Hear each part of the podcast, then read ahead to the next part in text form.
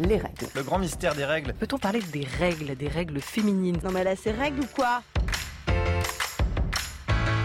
Je n'ai aucune confiance en des êtres qui peuvent saigner 5 jours sans en crever. Bienvenue dans la menstruelle, le podcast qui respecte vos règles.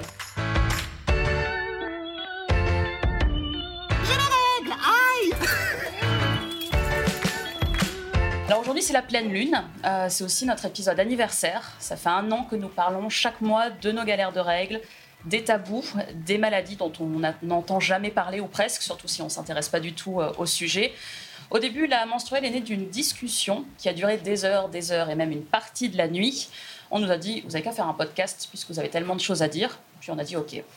Alors au début, c'était pour nous. On ne savait pas si, si ce serait écouté. On se disait que même si on touchait que quelques dizaines, allez, rêvons, quelques centaines de personnes par mois, ce serait déjà top. Euh, on l'a fait parce que ça nous apportait quelque chose à nous, que ça nous faisait du bien de- d'aborder ce sujet parce qu'on n'en parle jamais. Et puis finalement, on a eu des retours des auditrices qui nous disaient euh, qu'elles ne pensaient pas qu'on pouvait parler des règles pendant euh, une heure chaque mois. C'était pas possible qu'il y ait autant à dire sur le sujet. Et finalement, elles avaient beaucoup, beaucoup de choses à dire elles aussi. Et finalement, bah, on vient de dépasser les 60 000 écoutes totales. Ça nous fait vraiment plaisir parce qu'on se rend compte que euh, c'est pas juste pour nous.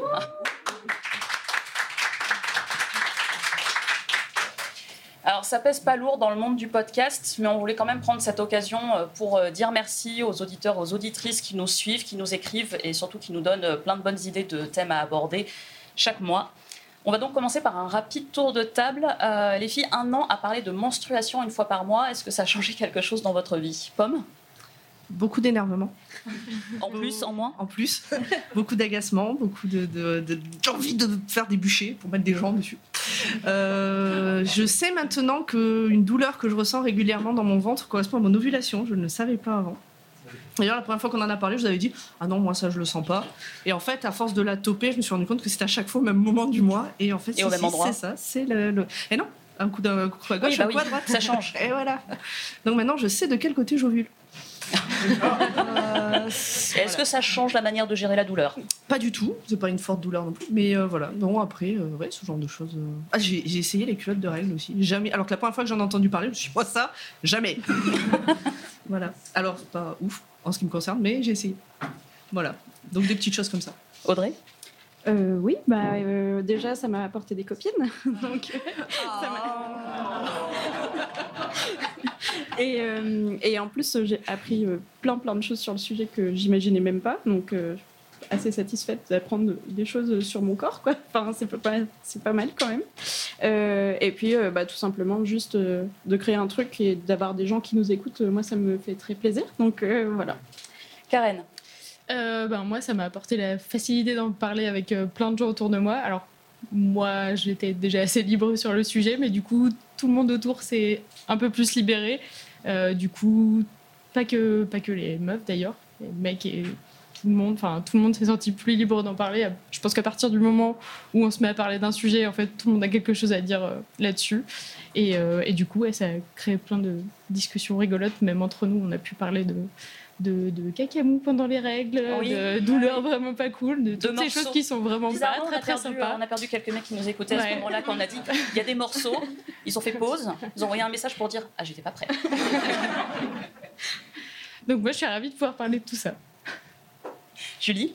Ben, moi, ça m'a apporté euh, bah, plus de liberté, en fait, de pouvoir, euh, par exemple, en parler au taf, où avant, jamais de la vie, j'aurais dit que j'avais mes règles.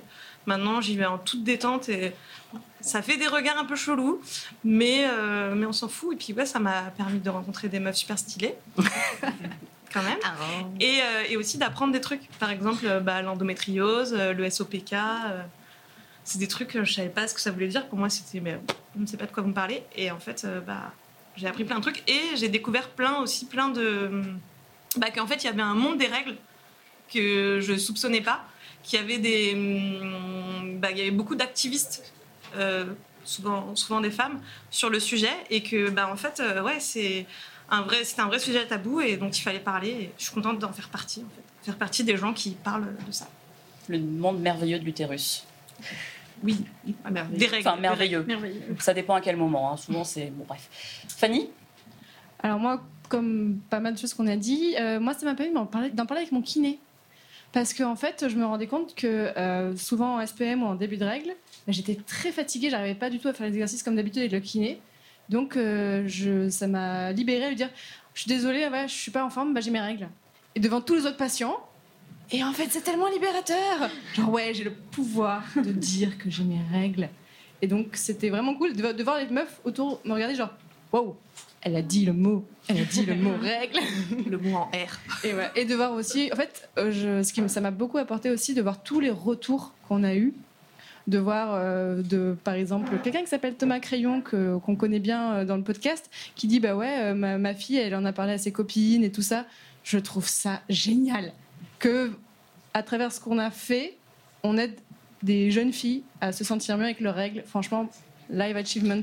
On a sur Instagram, on a aussi reçu des messages d'adolescentes qui nous posaient des questions, euh, alors qu'on a plutôt réorienté vers des médecins, etc. Parce que c'est pas notre métier non plus euh, de, de répondre à, à ce genre de questions. Mais euh, ouais, on a reçu des, des messages de, de jeunes filles qui étaient un peu paumées, qui savaient pas trop à qui s'adresser et qui du coup se tournaient vers nous. C'est un petit côté grande sœur assez. c'est bon pour l'ego. Je suis désolée, ça fait plaisir. Ouais, si on peut apporter ce ouais. qu'on n'a pas eu, Mais oui, nous, quand on, était, quand on était ado. Se sentir moins seul face à ses règles, c'est quand même pas mal. Oui, parce que ça dépend tellement finalement de l'environnement familial. Quoi. Euh, autour, de, autour de cette table, on est six personnes et on a six histoires différentes sur comment nos parents, notre mère généralement, euh, ont, ont géré euh, nos premières règles et ça va du ça s'est super bien passé à c'était l'enfer et je paye encore les pots cassés aujourd'hui. Quoi. Donc, Et toi, Lisa, ça t'a apporté quoi? Euh, bah moi, un peu comme vous, ça m'a apporté de, en fait, de la désensibilisation. C'est-à-dire que quand il y a un truc qui passe de tabou à j'en parle régulièrement, euh, on fait de la veille sur, euh, sur Twitter et sur les réseaux sociaux, donc en fait c'est vrai que le sujet devient ben, beaucoup plus normal. Et euh, avec mes collègues, il y a eu quelques moments un petit peu. euh, bah, la semaine dernière, j'avais mes règles, j'ai eu vraiment mal au ventre. Et euh, à un moment, j'ai un collègue qui me dit Mais qu'est-ce qui t'arrive? T'es toute blanche Je fais Ouais, j'ai l'utérus qui danse la carioca. et alors, j'ai vu son regard et j'ai fait C'est vrai qu'il n'est pas habitué. C'est pas un pote, c'est un collègue. En général, je dis que j'ai l'utérus en, en mode essorage. Ah, c'est pas mal non plus. C'est un peu la même sensation, ouais, c'est vrai. C'est très visuel, ouais. Mais bon, c'est en fait surtout ce qui est, ce qui est cool, c'est qu'en un an, on s'est rendu compte que, euh, bah, c'est ce que tu disais, Julie, le sujet en fait sort de plus en plus, que ça soit dans les podcasts, que ça soit dans le militantisme en général, que ça soit même dans les grands médias en fait. On a de plus en plus de- de- d'articles de, presse, euh, d'émissions de radio, euh, d'émissions de télé. Qui, De livres. euh, ont- de livres qui sortent euh, là-dessus. Donc on se dit, ben, enfin, est-ce que ça peut un petit peu faire bouger les choses et faire en sorte que ça ne soit plus euh, à ce point un tabou Les règles, boum Voilà, et là, oups, on a perdu 200 000 auditeurs. Et du coup, aujourd'hui, euh, bah, ce sont nos auditrices qu'on voulait entendre, parce que si vous nous écoutez euh, en ce moment sur votre application de podcast, vous vous dites pourquoi il y a du bruit derrière. C'est parce que donc on enregistre pour le Live Podcut, notre label, euh, en public. Donc là, il y a plein de gens devant nous, on a les spots dans le visage. C'est pas intimidant du tout, euh, mais bon, ça pour l'instant, On tout est le monde est bien. Non, pas encore. Comment ça, on n'est pas au zénith C'est pas intimidant, mais dites-vous que statistiquement, il y en a une de nous six qui est en SPM, donc si vous nous cherchez, vous allez nous trouver. Euh, on va accueillir une première auditrice qui s'appelle Lily. Donc, euh, on va prendre le temps d'aller euh, lui donner un micro. Lily, euh, tu voulais nous parler de deux sujets qui te concernent, euh, le SOPK et ensuite le- la stérilisation volontaire. Donc d'abord, bonjour Lily. Bonjour, Est-ce que tu peux nous dire quel âge tu as? J'ai 26 ans. Bon, et donc 26 ans, euh, tu as la malchance d'être euh, concerné donc, par le SOPK, le syndrome des ovaires polykystiques, Oui. qui est donc une des maladies qui, qui existent quand, quand on est une personne réglée. Et est-ce que tu peux nous en dire quelques mots?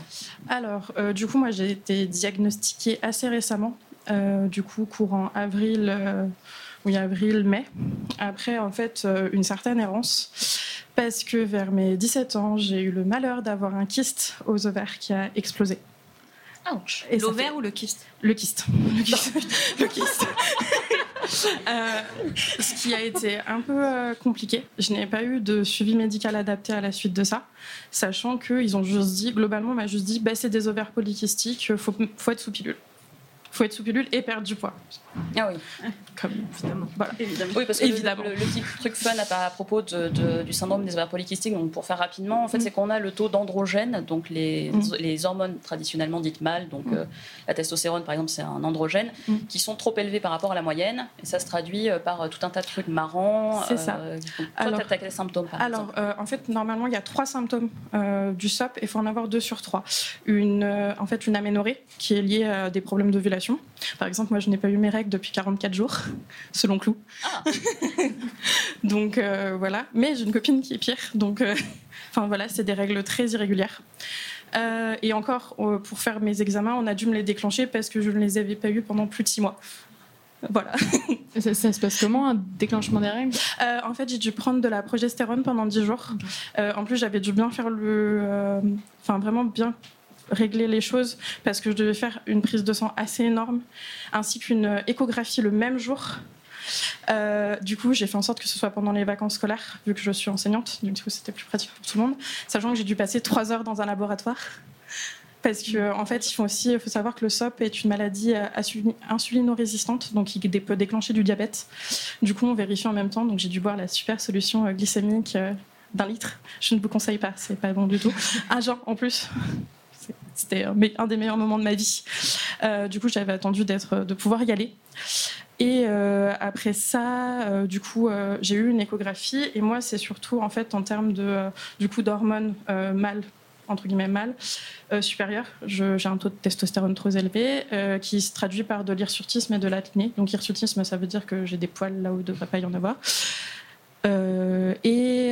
Euh, et euh, et la, euh, et les kystes sur les ovaires. Après, moi, j'ai de la chance. Enfin, c'est pas vraiment des kystes, mais je pense que vous en parlerez peut-être. Oui, euh, on va faire donc notre, épisode du mois prochain et justement Mm. sur, sur le, le- le SOPK, on va Mm. y revenir plus, plus, plus en détail. mais. Et euh, du coup, euh, j'ai peu de kystes en fait par rapport à. Enfin, j'en ai quelques-uns, mais moins que ce qui est euh, indiqué pour ça. Mais j'avais les deux premiers symptômes et du coup, voilà pour le. Du coup, euh, ma médecin traitante m'a diagnostiqué SOP et m'a dirigée vers une endocrinologue qui elle m'a fait faire d'autres examens en m'expliquant qu'en fait c'est une maladie où euh, qui était en fait fallait éliminer d'autres maladies avant d'établir celle-ci parce qu'il y avait très peu de symptômes et ça et du coup voilà après moi je le vis pas trop trop mal parce que j'ai appris à vivre avec puis euh, c'est pas enfin ça me dérange pas non plus dans ma vie quotidienne mais euh, je sais que d'autres personnes peuvent le vivre beaucoup plus mal surtout les personnes qui veulent des enfants Oui. parce que, Parce que c'est- forcément, moins d'ovulation, moins de chances de tomber voilà, il enceinte. y a un taux d'infertilité de 80% à peu près, si je me souviens bien. Mais du coup, moi, ça m'arrange parce que je n'en veux pas. Voilà, justement. Voilà, transition. et du coup, transition. Euh, et j'ai commencé par, euh, en même temps, du coup, une démarche de stérilisation volontaire à visée contraceptive. Euh, donc, qui est un sacré parcours du combattant, sachant que c'est une réflexion que j'avais depuis euh, oui, 3-4 ans. Euh, donc, déjà, il a fallu faire accepter que je ne voulais pas d'enfant. Alors, euh, ça, Alors, ça a le été- faire accepter à qui? Alors, à mes parents, surtout. Mais ça, c'est bon, ça y est. Ils ont accepté que je ne voulais pas d'enfant. Par contre, le fait que j'aille dans une démarche si radicale, ça leur paraît. Enfin, c'est un peu. Mon père s'en fiche un petit peu parce que lui, il est très. Ton corps, ton choix, euh, tu règles ta vie comme tu veux.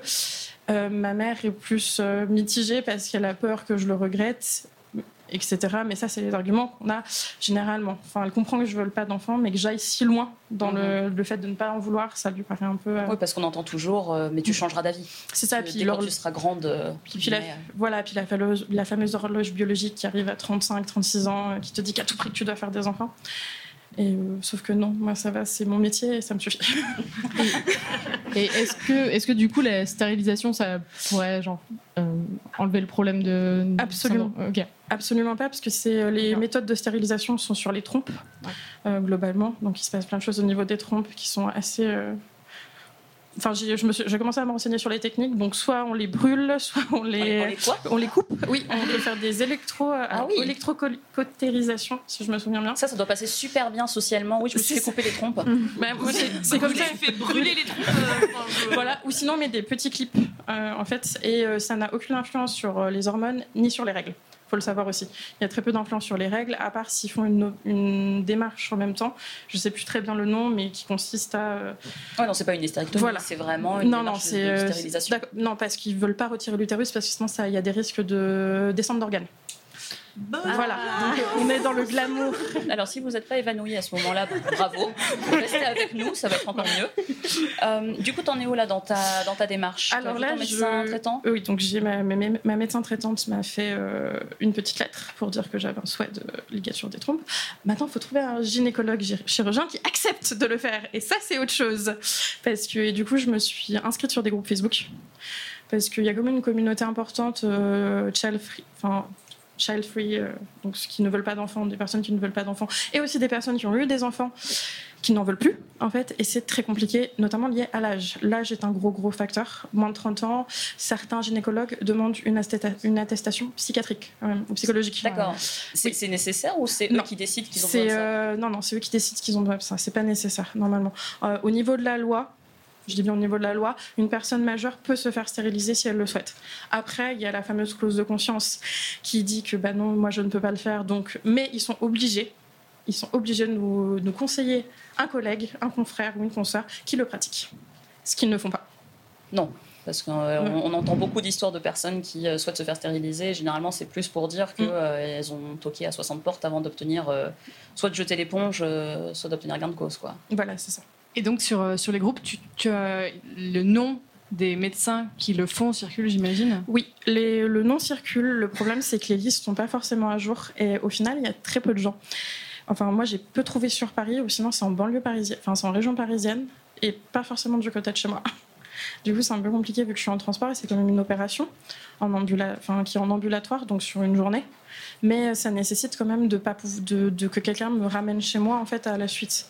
Du coup, il y avait le... malheureusement, il y avait euh, quelqu'un qui le faisait euh, pas très loin de chez moi, à l'hôpital Bichat, qui n'est plus là-bas.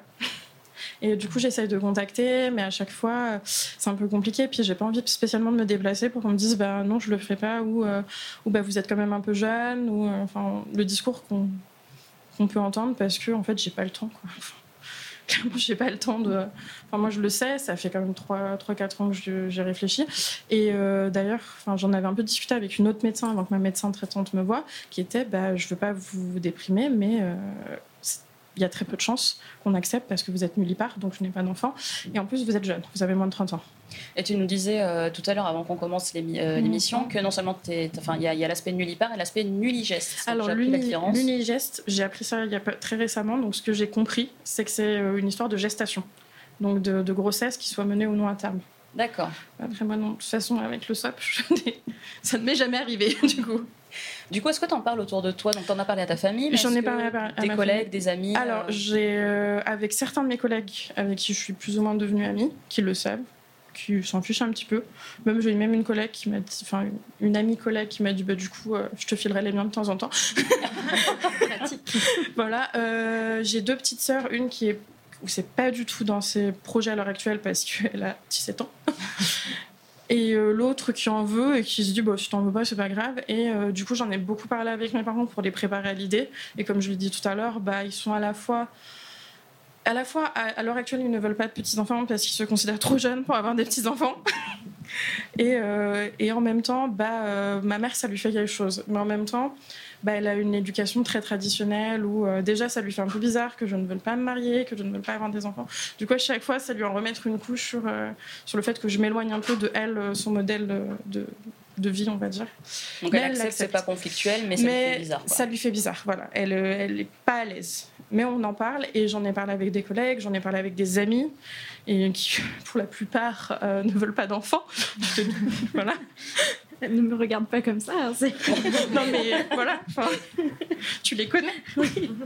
voilà et euh, du coup j'en ai, j'ai essayé de mentionner avec certains collègues mais qui sont plus âgés. C'est vrai que je trouve qu'il y a une différence entre euh, ma tranche d'âge et euh, les générations dessus qui sont très bah non tu changeras d'avis, dis pas ça. Enfin voilà, puis qui reste beaucoup dans l'idée aussi que, je- premièrement, je suis une femme, puis en plus, je suis enseignante, donc je- forcément, je veux des Forcément, enfants. t'aimes les enfants, C'est ça. veux pour toi plus tard, euh, puis- parce que bon. tu dois te frustrer quand tu rentres le soir et que tu laisses les gamins à l'école. C'est ça, mais euh, ce que je réponds souvent, c'est qu'on m'a toujours dit de séparer vie privée et vie professionnelle. voilà. En général, ça marche bien, puis c'est en plus un peu, un peu sur le ton de l'humour, donc. euh, Bah, c'est vrai qu'en fait, c'est un peu une stratégie qu'on est obligé d'adopter. Euh, moi non plus, je veux pas d'enfants. Mm. Et moi aussi, je suis à peu près sûre. Et j'ai 31 ans et j'ai jamais voulu d'enfants. Mm. Donc, je pense que les 30 prochaines années, j'ai pas changé d'avis. Et euh, c'est un truc qui revient souvent avec Mm. des collègues euh, parce que j'ai pile l'âge où ce serait normal Mm. de commencer à, à avoir des enfants ou en tout cas avoir Mm. des projets d'enfants. Et euh, en plus, je viens de changer de boulot, de m'installer, donc euh, ça fait euh, des dizaines de personnes dans le nouveau travail à rencontrer. Bon, alors, t'as des enfants? Non, ah, bientôt? Ben non, jamais. Et souvent, il y a un petit moment de doute, et euh, la réaction des gens, la plupart du temps, c'est Ah, tu changeras peut-être d'avis, t'as le temps. Mm. Et bah, dans ces moments-là, on a soit envie de s'énerver un petit peu parce que c'est la cinquantième fois qu'on entend euh, le coup du, change, du change, tu changeras d'avis. En même temps, ça sert pas à grand chose de s'énerver, donc ouais, l'humour, c'est un peu tout ce qui reste. Quoi. C'est ça. Non, et puis bon, euh, enfin, moi je suis très d'avis que euh, mon corps, mon choix, et euh, je décide si j'ai envie de mettre quelque chose dans mon utérus ou pas en fait. Oui. Enfin, voilà. Et d'en en sortir aussi. Oui, voilà. Alors, des fois, tu choisis d'y mettre un truc que t'as pas le choix, faut que ça sorte. Ouais, c'est ça. je me passe. Et pourquoi tu as fait le choix du coup de la stérilisation? Parce que des gens qui veulent pas d'enfants, Oui. il y en a plein. Ah. Euh, c'est une démarche qui, euh, Mm. que beaucoup de personnes considéraient comme radicale. Alors, euh, déjà parce que après avoir essayé pas mal de pilules, j'en ai trouvé très peu qui me conviennent. D'ailleurs, la dernière m'a carrément fait euh, vriller. C'est-à-dire que j'ai eu des gros troubles de l'humeur. Et euh, j'étais vraiment pas bien. Enfin, vraiment le côté tout dépressif, suicidaire que peut apporter la pilule avec euh, toutes les douleurs aussi liées au corps. Donc j'ai décidé de l'arrêter et je vais en parler prochainement avec mon endocrinologue, sachant qu'elle m'a coûté, euh, elle n'est pas remboursée, du coup elle m'a coûté 45 euros les trois paquettes. Du coup Wow, je suis ravie, euh, voilà, parce que c'était une pilule qui était censée m'aider à réguler euh, mes hormones en termes de SOP. Et puis euh, du coup le stérilet ne m'intéresse pas parce que je ne veux pas, je ne veux rien avoir dans mon corps, donc c'est pareil pour l'implant. Et sachant que l'implant, en plus, quand on est en surpoids ou en obésité, ils ne sont pas très chauds pour nous le poser non plus. En tout cas, moi, les plus que j'ai rencontrés me conseillaient très peu ça. J'ai essayé l'anneau aussi, qui ne me convenait pas non plus, qui me provoquait des douleurs. Donc, euh, j'ai essayé plusieurs formes de, de contraception, mais je me dis que c'est là, c'est celle qui me convient le mieux. Puis comme ça, en plus, euh, mon corps euh, gérera tout ça tout seul. Et euh, au bout d'un moment, euh, s'il- enfin, voilà. Ouais, donc c'est un moyen de régler le problème une bonne fois pour toutes. C'est ça. Et, et du coup, tu parlais là de coût de la pilule. Euh, J'ai une question assez pragmatique. La stérilisation, c'est un coût qui est à ta charge complètement ou- Alors, je sais pas encore, je me suis pas encore renseignée, mais normalement, je crois que les frais d'hospitalisation sont pris quand même en... Enfin, je crois qu'elle est remboursée. Euh, ça, il faut que je me renseigne un peu plus dessus, mais à une- un certain niveau, parce que ça reste une contraception. Donc, euh, elle est remboursée sur cette échelle-là. Mais après, ça reste quand même une, une, une opé- une opération. Ça doit dépendre de qui le fait, dans quel endroit. enfin. Ouais. Et du coup, voilà. Donc, ça, Ce qui- ce c'est. qui est déjà assez oui, bête de base parce que genre, euh, Mm. la contraception ne coûte pas la même chose à tout le monde. C'est ça. euh, si on pouvait partir du fait que tout était remboursé, ce serait cool. Oui, bah je faut que je me ouais. renseigne. Je crois qu'elle est remboursée en partie, mais euh, je me souviens plus vraiment. C'est pas là à l'heure actuelle, c'est pas l'aspect qui me. Oui, j'imagine que C'est là, il y a encore le- du chemin à déjà faire. hein. quelqu'un trouver quelqu'un qui accepte et après voir combien ça va me coûter, sachant que je- au pire des cas, je mettrai de côté et, euh, parce que au moins ça sera fait. Et puis euh, et puis voilà. Puis sachant qu'en plus c'est aussi une opération qui laisse pas des, beaucoup de cicatrices. Donc euh, donc ça c'est aussi. hein, enfin, on n'a pas une grosse barre en plein milieu du ventre. donc euh, c'est- ça qui est déjà avantageux. Merci Lily d'avoir partagé avec nous ton témoignage. Euh, on voulait aussi vous partager quelques témoignages. Des fois, bah, les personnes euh, auraient eu envie d'être là, mais c'était pas possible. Donc, on va commencer avec le témoignage de Mana. Elle devait être euh, avec nous aujourd'hui. Elle a eu un petit souci perso. À la place, elle nous raconte donc par écrit comment elle a réussi à, gérer ses règles au boulot. Donc, Mana, elle est ingénieure dans un milieu très masculin. Et au début, elle entendait le sempiternel Non, mais t'as tes règles, quoi? Dès qu'il y avait une, femme qui haussait un tout petit peu le ton.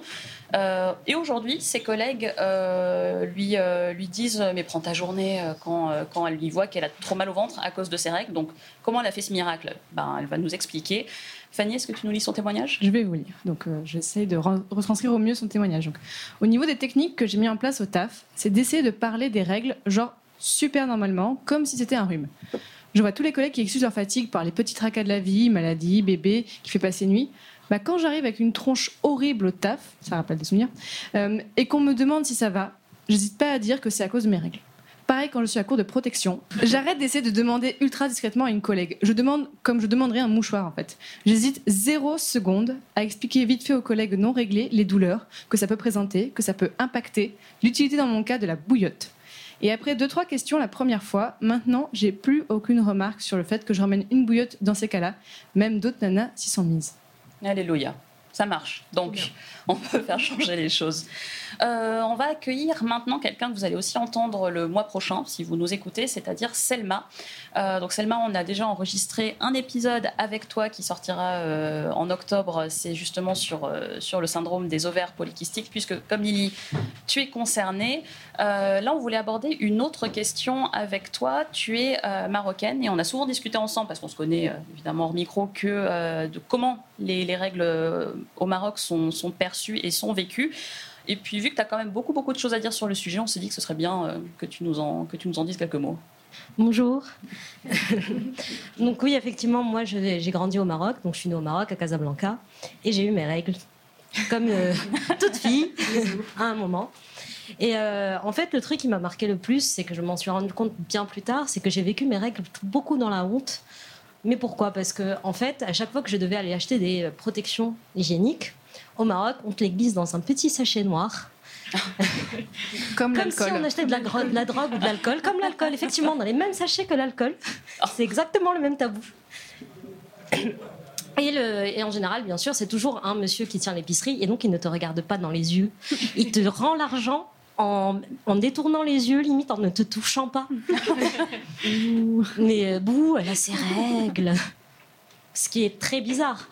Euh, après, j'ai eu de la chance d'avoir euh, un père aussi qui a été assez ouvert sur le sujet. Donc, je l'envoyais aller m'acheter mes, mes protections hygiéniques parce que j'en avais marre de, de vivre ce regard comme si c'était quelque chose d'anormal d'acheter des, des serviettes. Parce qu'en plus, au Maroc, il a fallu très longtemps avant d'avoir accès à d'autres protections enfin, euh, hygiéniques autres que les serviettes. Je pense que j'avais 20 ans la première fois où j'ai vu des tampons dans les rayons du supermarché. Il a fallu que Euh, pas utiliser vu. vu des tampons. Ah ouais.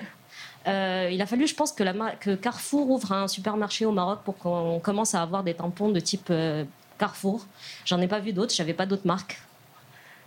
Ce qui est, euh, ce qui est assez fou. J'en ai, j'en- euh, donc on n'avait pas le choix. Et euh, moi, ayant eu euh, en plus les ovaires polykystiques, j'avais des règles très abondantes. Et les serviettes, c'est pas le plus pratique dans ces cas-là. On préférait avoir des tampons ou autre chose. Donc je l'ai très très mal vécu aussi. Et, les, tampons m'ont m'ont beaucoup aidé sur le sujet. Après aussi, il y a beaucoup de tabous sur la sexualité féminine. Donc, euh, étant donné que j'ai dû voir euh, plusieurs gynécos, je crois que j'en ai vu une dizaine. C'était pour le SOPK Pour les voilà, c'est ça, exactement. Et euh, le, seul, le seul truc que j'avais, déjà, ils ne, ils ne font pas tous les examens, il faut le, il faut le savoir, parce qu'ils considèrent que si tu n'es pas marié, certains examens, ils ne les font pas, pour ne pas euh, atteindre ton hymen. et te garder vierge et- pour le mariage, vierge et pure pour le mariage. Puis d'ailleurs, en plus, la plupart des gynécos me conseillaient de me marier et que ça allait régler mon problème. Bien sûr. C'est c'est Ça, connu. c'est vrai. Bien sûr. C'est fou ça, dis donc, on m'a rien dit. Un coup de bite et tout va mieux. Non, moi, coup, je- je- On t'a dit de te marier pas de coup de n'importe quoi. mais oui, c'est ça. Mais c'est Attention. pas pour ça qu'on se marie. Attends, j'ai rien compris moi. Je pense que le mieux que j'ai eu, c'est quand même l'endocrinologue qui m'a prescrit une pilule tout en m'expliquant que ce n'était pas un moyen de contraception et qu'il ne fallait pas que j'en profite pour écarter mes jambes devant tous les mecs. Waouh, Ça, c'était le top. sympa. Non, oui, t'étais resté calme ou euh, Je suis juste jamais allée le revoir. Mais, euh, je pense que non, j'ai pas trop osé hausser le, hausser le ton euh, sur le sujet. J'ai fini par enfin euh, voir une gynéco à qui j'avais à qui j'avais expliqué que j'avais déjà eu des relations sexuelles et que je n'étais pas vierge et pure et que je ne me préservais pas pour le mariage, pour enfin avoir des des examens plus poussés pour ensuite être diagnostiquée. Donc ça m'a ça m'a quand même coûté 10 ans d'errance médicale avant d'avoir mon diagnostic. Ouais, donc euh, le tabou, en l'occurrence, il a eu un impact sur toi parce qu'en plus, t'avais euh, t'avais la maladie, quoi. Oui, voilà. Donc j'ai dû passer. 10 ans avec une maladie inconnue sans savoir ce que c'était. Avec la seule solution, c'est euh, va te marier. Bon, super. Et est-ce que tu pouvais quand même en parler avec d'autres personnes dans ton entourage? Alors oui, j'ai beau, j'ai sur le sujet, j'ai beaucoup de chance. Comme j'ai dit, mon père était très ouvert d'esprit, ma mère aussi. Donc euh, eux, ils étaient très euh, très ouverts sur le sujet. Donc on en a beaucoup discuté, surtout avec ma mère, qui elle aussi s'inquiétait de savoir. Enfin, tout d'un coup, elle a sa fille qui n'a pas ses règles pendant trois mois et quand elle les a, c'est pendant un mois. Il faut bien trouver ce qui se passe. Ça avait un impact sur ma santé. J'ai perdu beaucoup de poids. J'étais euh, complètement anémiée. Donc, elle, euh, donc on en parlait beaucoup. Au début, j'avoue que Au tout début, elle a eu un petit peu peur, elle a cru que j'étais enceinte. Mais elle était très soulagée de voir que non. Ah non, c'est beaucoup mieux à la place des malades. Génial. Non. Bah, alors pour expliquer, non, pour expliquer la petite histoire, pourquoi elle était soulagée, c'est parce que les relations sexuelles hors mariage sont interdites au Maroc et ne sont pas légales. Donc si j'avais été enceinte hors mariage, ça m'aurait créé quelques petits soucis, Mhm. notamment de la prison. Bien. Donc tu avais le choix entre la prison et euh, la maladie. Ouais. On On a- on a- ouais, c'est un petit choix entre euh, la, la peste ou le choléra, pourquoi? Et, et quand ton père il allait euh, acheter des, des protections périodiques pour toi, il avait le droit au petit sachet noir et au regard qui fuit aussi? Toujours, toujours, tout le monde. Moi, j'ai eu droit aussi à plein de conseils euh, du genre euh, oui, euh, les femmes qui ont des règles, euh, elles ne doivent pas prendre de douche pour que le sang n'aille pas dans les tuyaux, ça va, ça va, ça va réveiller Prenez les des démons. douches, hein, J'ai fait non, non, je prends des douches quand même, non. non T'es censé faire quoi Le conserver dans un tupperware et l'enterrer une nuit de pleine lune derrière le jardin Je- J'ai jamais compris ce conseil-là. hein. J'ai regardé la personne, j'ai fait ah oui, d'accord. ok. Et du coup, est-ce que. euh, tu disais que t'en parlais avec tes parents et qu'ils étaient hyper ouverts sur le sujet et tout, c'était cool. Mais avec tes amis, comment ça se passait? Parce que j'imagine que quand t'as tes règles pendant un mois, à un moment, t'en parles avec tes potes? En fait, euh, non, j'en ai jamais parlé avec mes potes. C'était tellement un tabou, on n'en parle pas. J'ai, euh, c'est En plus, C'était, j'ai jamais réussi à en parler avec des potes. C'est que maintenant que c'est devenu un, sujet euh, complètement normal et je me suis rendu compte que je m'étais beaucoup libérée dessus. Mais euh, j'avais super honte. Il y a une anecdote où une fois au lycée, comme j'avais mes règles pendant un mois, euh, ça a fini par fuiter. J'ai laissé une grosse mare de sang. J'ai dû, euh, mes parents, ils ont, j'ai dû aller voir l'infirmière et récupérer mes parents. J'ai, le lendemain, j'avais quasiment honte d'aller à, à l'école parce que je- au lycée parce que c'était, c'est un truc qu'il faut, faut pas en parler. Il faut pas que ça se voit. Ça n'existe pas. Je pense que même euh, maintenant, l'heure qu'il est au lycée, si Ouais. tu as une fuite, je pense que tu. enfin, J'imagine que les jeunes filles ne vivent pas. Non, on, le vit pas bien, mais encore, mais, mais d'autant plus dans un quand ça, ça n'est pas, enfin, c'est quelque chose qui n'existe pas. On n'en parle pas. C'est juste, euh, c'est juste ça. Donc si ça n'existe pas, tu peux pas en parler. Donc tu le vis tout seul dans ton coin et, et tu déprimes un peu en fait. Oui, heureusement que tu as été parent. quoi. Oui. Merci, Selma, d'avoir partagé tout ça avec nous. Euh,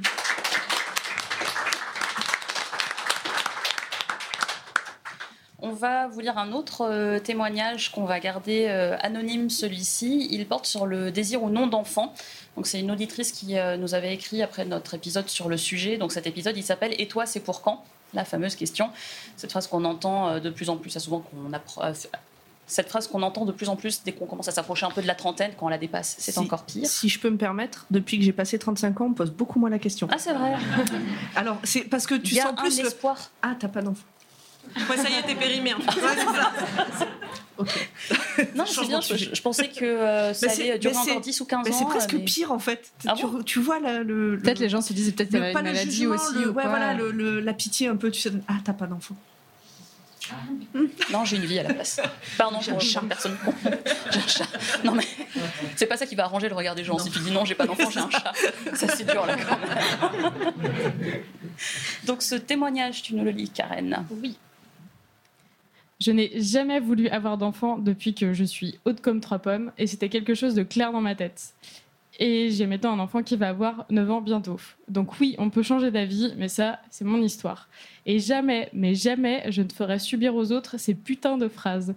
Et ma mère était tellement persuadée que je n'allais jamais avoir d'enfant que quand je lui ai annoncé, sa première réaction était très intérieure. Et elle a dit genre, il est voulu.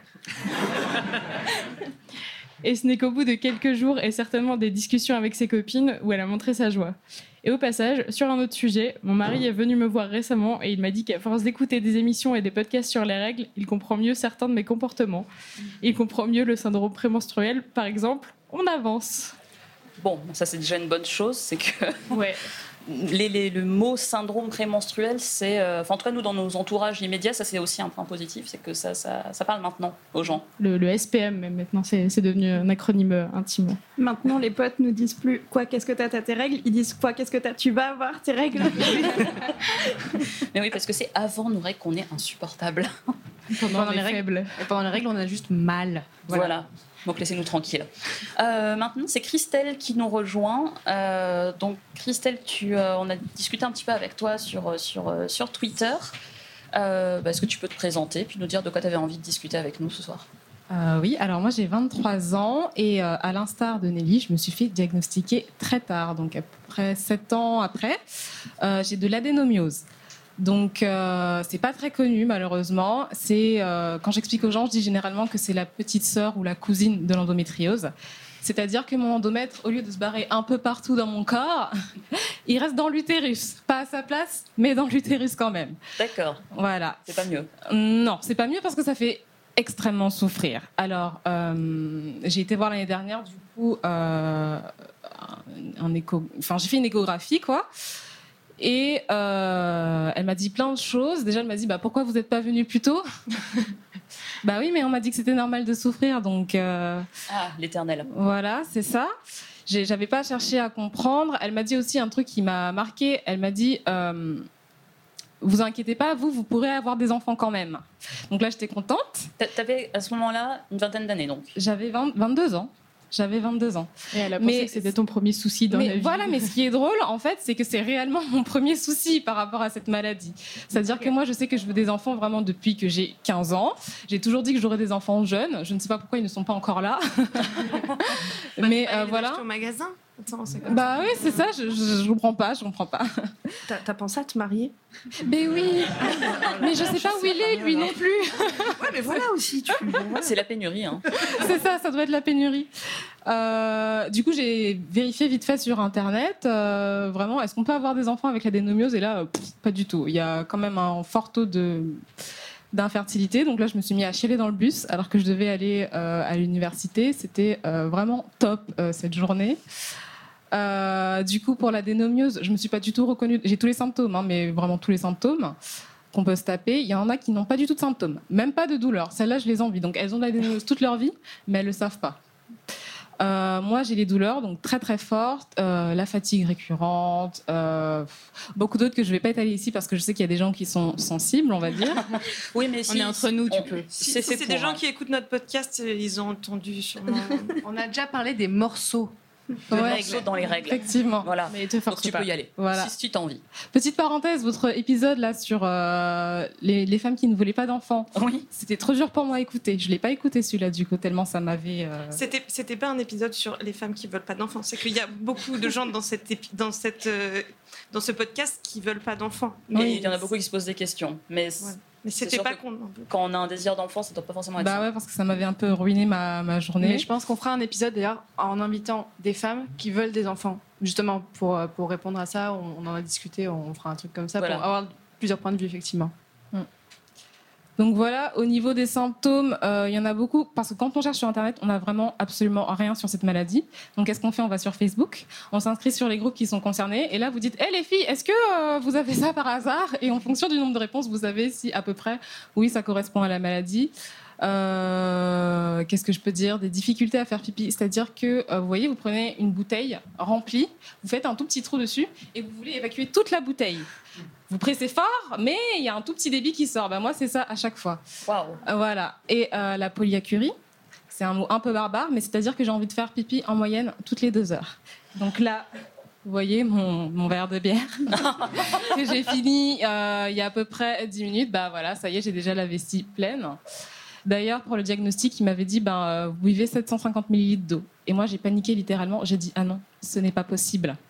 Donc j'ai bu mes 750 ml d'eau et j'ai souffert puisque forcément elle avait du retard sur son planning vu que c'est un médecin. Euh, j'ai pas pu tenir, j'ai tenu euh, peut-être une demi-heure, 40 minutes, mais au bout d'un moment j'ai été aux toilettes quoi. Et euh, elle m'a pris peut-être 10 minutes plus tard et j'avais déjà la vessie pleine de nouveau. Waouh. Voilà, donc euh, c'est un enfer réellement. Plus la fatigue, etc., etc. Mais je vais pas m'étaler là-dessus. Euh, Qu'est-ce que je pourrais dire d'autre Est-ce Euh, qu'il y a des traitements qui existent par chance bah, la pilule. Mais moi, je suis très pragmatique. Depuis Ouais. que j'ai 15 ans, je me dis si j'ai besoin d'une contraception, je me dirigerai pas vers la pilule parce que réellement, enfin, c'est pourri. Enfin, on doit le prendre à Oui, bien. Enfin, en fait, c'est euh, pas, pas censé être un médicament, quoi. C'est Bah oui, être un moyen ça. de contraception. C'est un peu chiant de se le faire proposer à chaque fois comme solution miracle, alors que Mais ça a il y a trop d'effets à côté. quoi. Puis voilà, les effets secondaires à côté. Et euh, c'était le seul truc qui me convenait en sachant que des pilules, Euh, j'ai été voir des milliers de médecins puisque j'ai déménagé souvent. À chaque fois, ils me disaient ben non, il n'y a pas de. Ils me donnaient une pilule, mais voilà quoi. Et je leur disais mais non, enfin, elle, elle me fait rien, ça me fait rien. J'ai dû tester 10 pilules avant qu'on me diagnostique et qu'on me dise bah tu peux prendre ça. J'en ai testé. Euh... Je sais pas si on avait la même Nelly, mais j'ai testé moi Cerazette. Euh, j'ai eu mes règles pendant 7 semaines. Quoi? Quel enfer Parce que du coup, vous allez voir un gynécologue spécialisé, mais le temps qu'ils vous prennent, vous pouvez pas normalement arrêter une pilule comme ça en cours de. Du coup, j'ai voilà, je dis mais enfin, elle me dit mais du coup, Madame Messois, il y a aucune pilule là qui fonctionne pour vous? Je dis bah. Oui. Du coup, vous voulez faire quoi? Je dis bah je veux pas avoir mes règles pendant euh, un an quand même. Enfin voilà. Du coup, on a dû changer.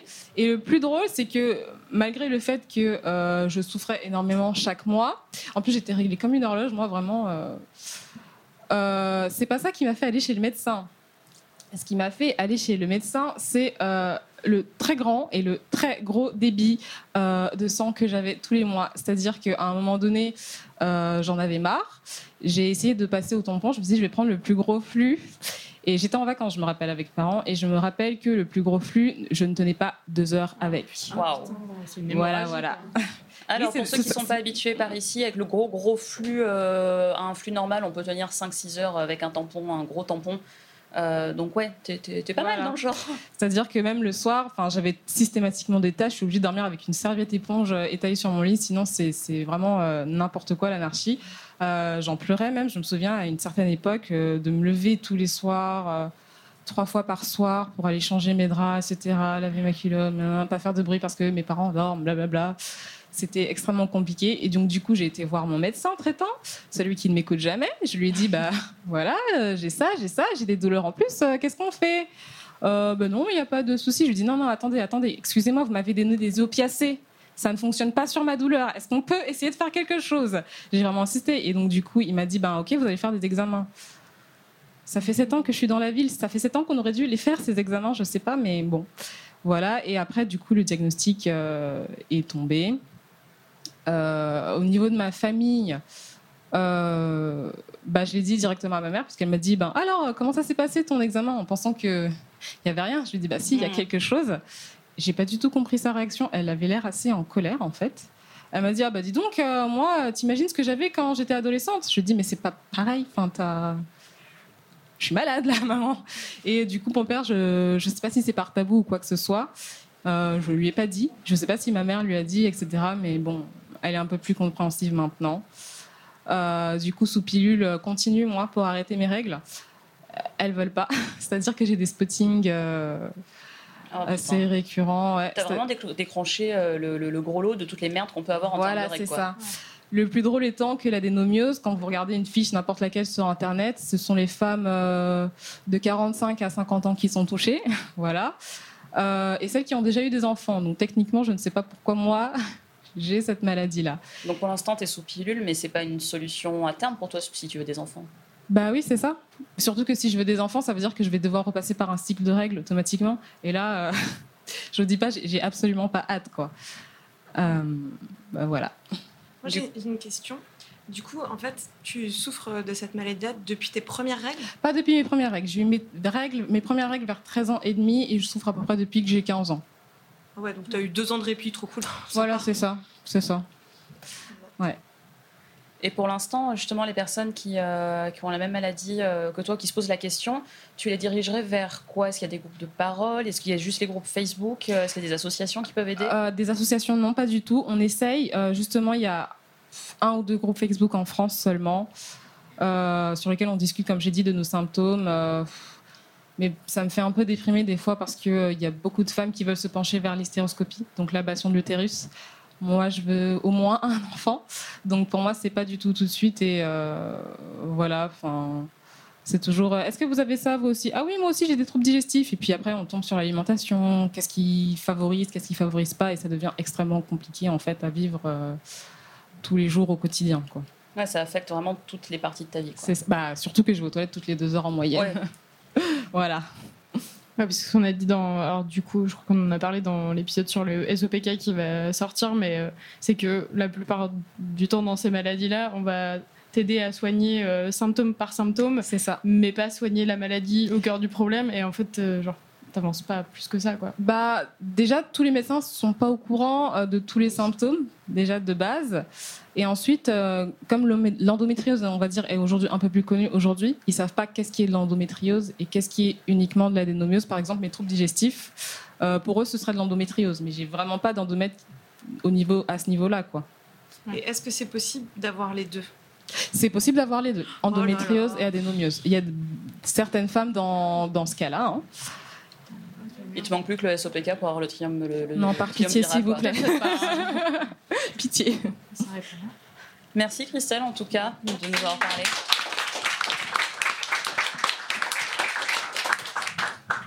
On va vous lire un dernier témoignage. Euh, là encore, on va préserver l'anonymat de notre auditrice. C'est un des retours les plus touchants qu'on ait jamais reçus.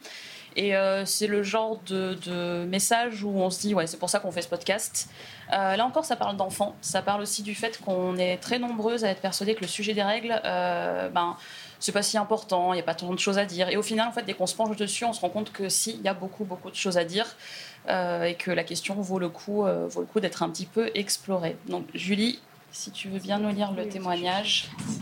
Je vous ai écouté plus par curiosité au début, car je n'imaginais pas qu'il y aurait autant à dire sur les règles que ça puisse faire l'objet d'un épisode par mois. Surtout en fait parce que je n'y avais jamais vraiment réfléchi. Il faut dire que j'ai la chance d'avoir des règles qui me foutent bien la paix la plupart du temps. Pas de SPM, pas de douleur particulière. Elles passeraient presque inaperçues. Et pourtant, en vous écoutant, en découvrant vos anecdotes, j'ai réalisé que si, il y avait plein de choses à dire, et que mes règles avaient bien plus d'impact sur ma vie que je ne voulais le penser. Elles ont été les témoins, voire les actrices des moments clés de ma vie. Elles m'ont pourri mon stage de planche à voile à l'été de mes 12 ans, car je n'ai jamais réussi à mettre un tampon et j'en suis restée traumatisée au point d'avoir refusé catégoriquement cette protection, jusqu'à l'âge de 36 ans. De la même manière, elles m'ont ruiné un week-end à Center Park en famille quand j'avais 16 ans. Tout le monde y était allé de son petit conseil, je vous laisse imaginer. Elles m'ont fait pleurer toutes les larmes de mon corps quand mon mari et moi avons voulu devenir parents et qu'elles revenaient insidieusement tous les mois, comme pour se moquer de mon désir d'enfant. Elles m'ont fait beaucoup souffrir lors de traitements contre la stérilité, comme pour me faire comprendre que plus je m'acharnais à, tomber enceinte, plus elles prendraient un malin plaisir à me torturer. Elles m'ont comblé de bonheur quand elles ont disparu deux fois neuf mois. Elles se sont payées ma tête sous un plan, tantôt en disparaissant, tantôt, en revenant me harceler tous les 15 jours. Elles m'ont fait flipper ma race quand elles ont refusé de se pointer après le retrait de l'implant. Elles ont brisé mon cœur quand il s'est avéré qu'effectivement, elles, ne reviendraient pas pendant neuf mois et qu'elles m'ont contrainte à faire le choix le plus difficile que j'ai eu à faire. Jamais je n'aurais pensé que, dans une même vie, on pouvait recourir à la PMA et avorter. Elles m'ont fait souffrir le martyr quand l'avortement a foiré et qu'il a fallu réparer les dégâts. Alors oui, qu'on le veuille ou non, les règles sont au cœur de notre vie. Leur impact est indéniable. Pas étonnant donc qu'elles soient mêlées à tant d'enjeux sociétaux, politiques, médicaux et j'en passe. Mais le reconnaître, ce serait admettre que, comme dans beaucoup de domaines, on est à la masse. C'est bien commode que ça reste un truc féminin et un peu dégueu qu'il est plus décent de cacher. Merci Julie.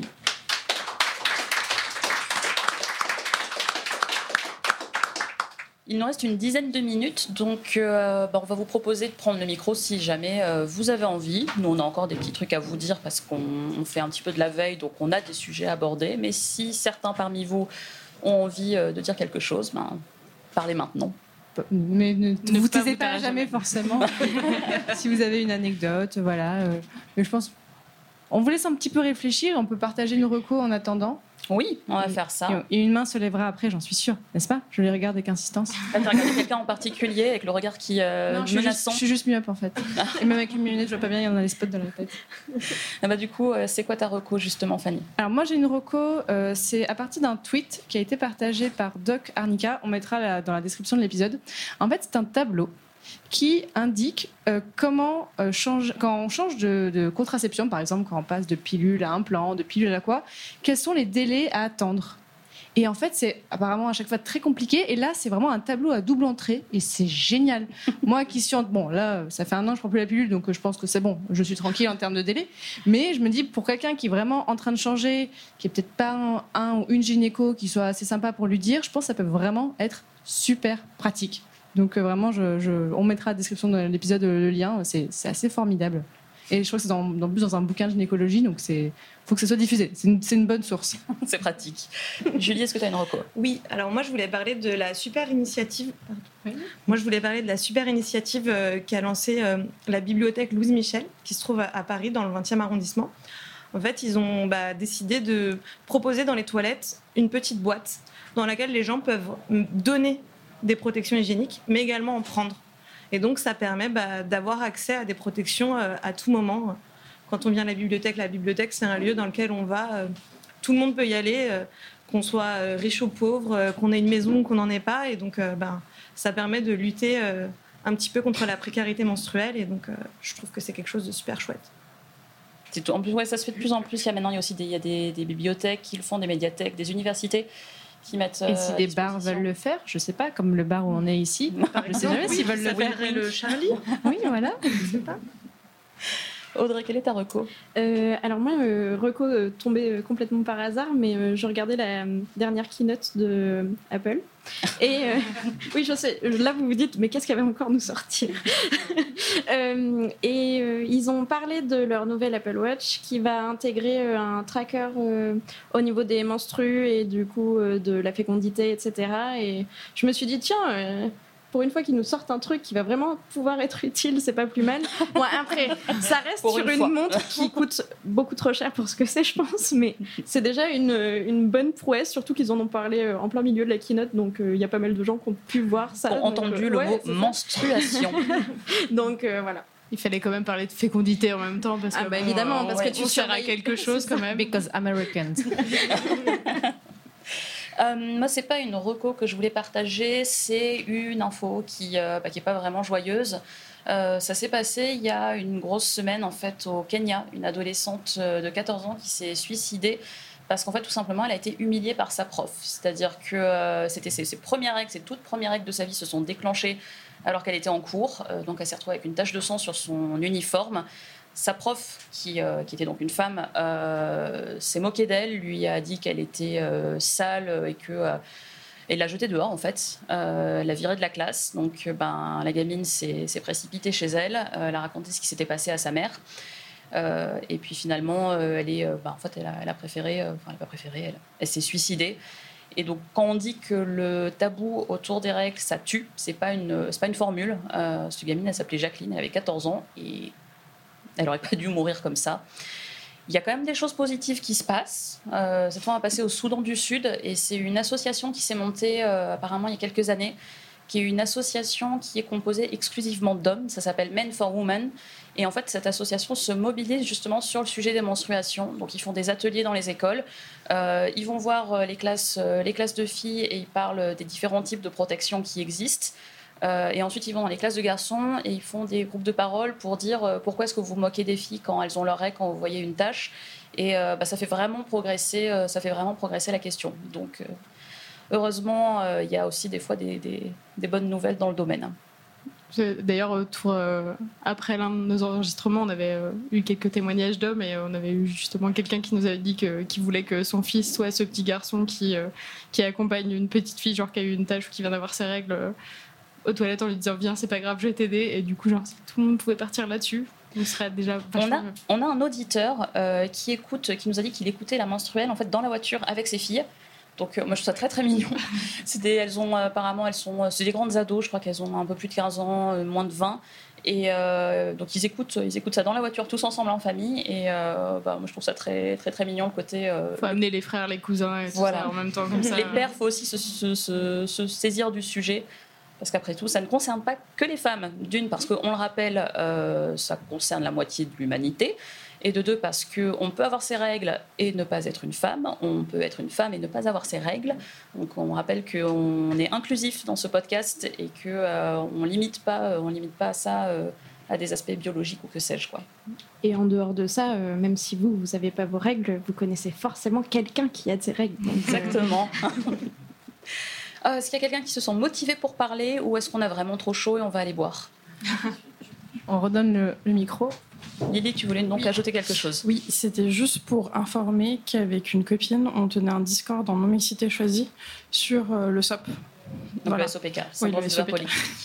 Voilà. Et euh, du coup, si ça intéresse des personnes, je vous enverrai le lien. Ça s'appelle Les Divas du SOP, enfin du SOPK. c'est pas moi qui a choisi le nom. Mais il est super bien choisi. voilà. Du coup, voilà. Et euh, du coup, je suis modératrice sur ce, sur ce Discord qui est vraiment non mixité choisi.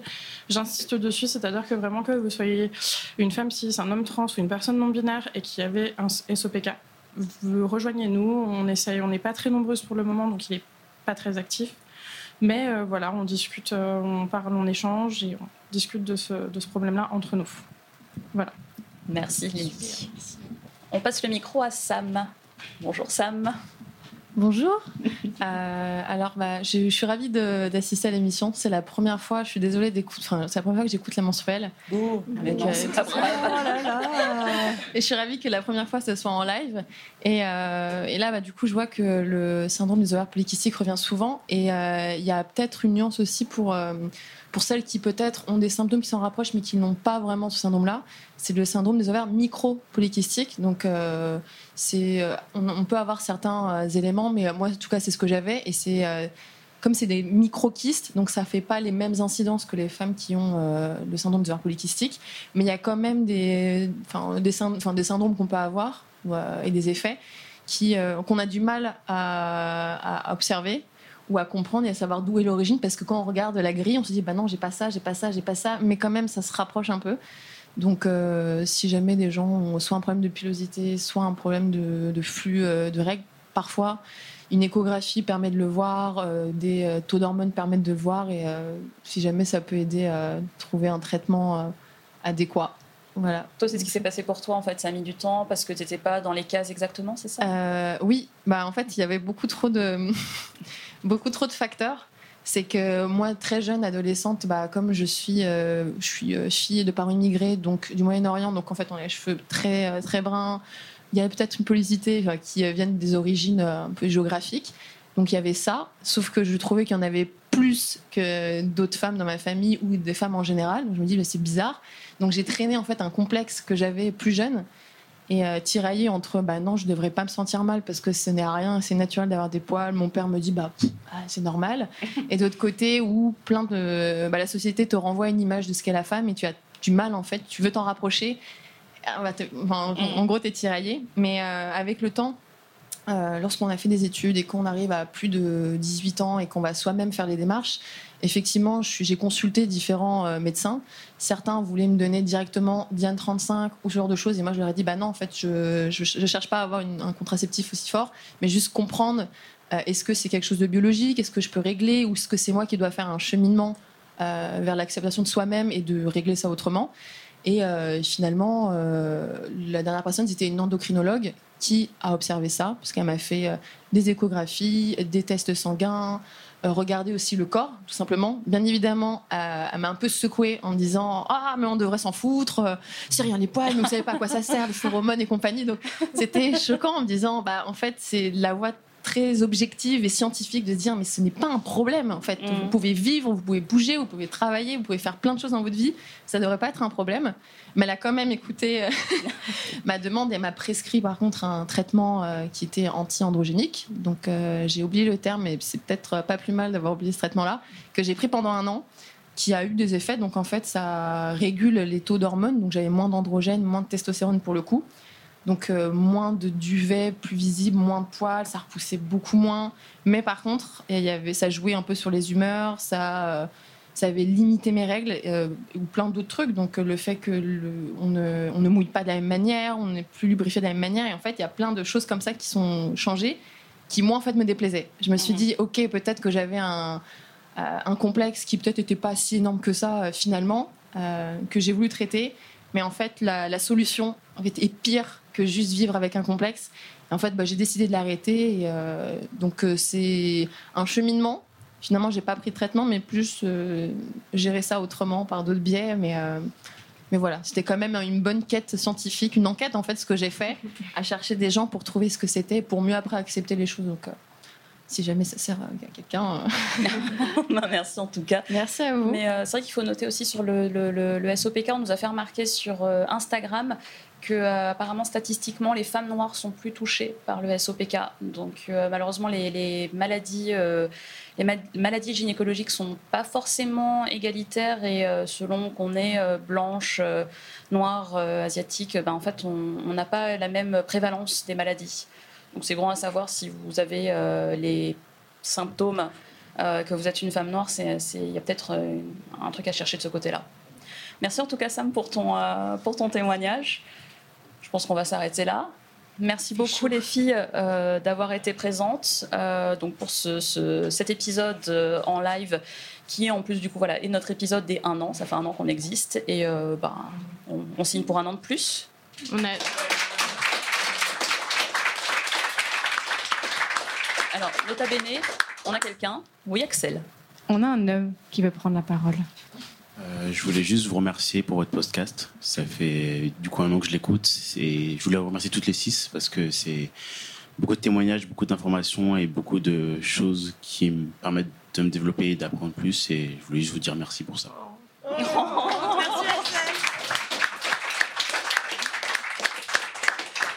On n'aurait pas pu être si complète si on n'avait pas eu autant de témoignages qu'on a eu parce que euh, on est aussi on a eu des parcours différents mais on a quand même aussi beaucoup de choses en commun. Donc c'est bien d'avoir plein de gens qui nous apportent leurs témoignages extérieurs. Donc merci à vous aussi. Voilà, merci, Oui, continuez merci à nous écrire et puis on vous dit à la prochaine pleine lune.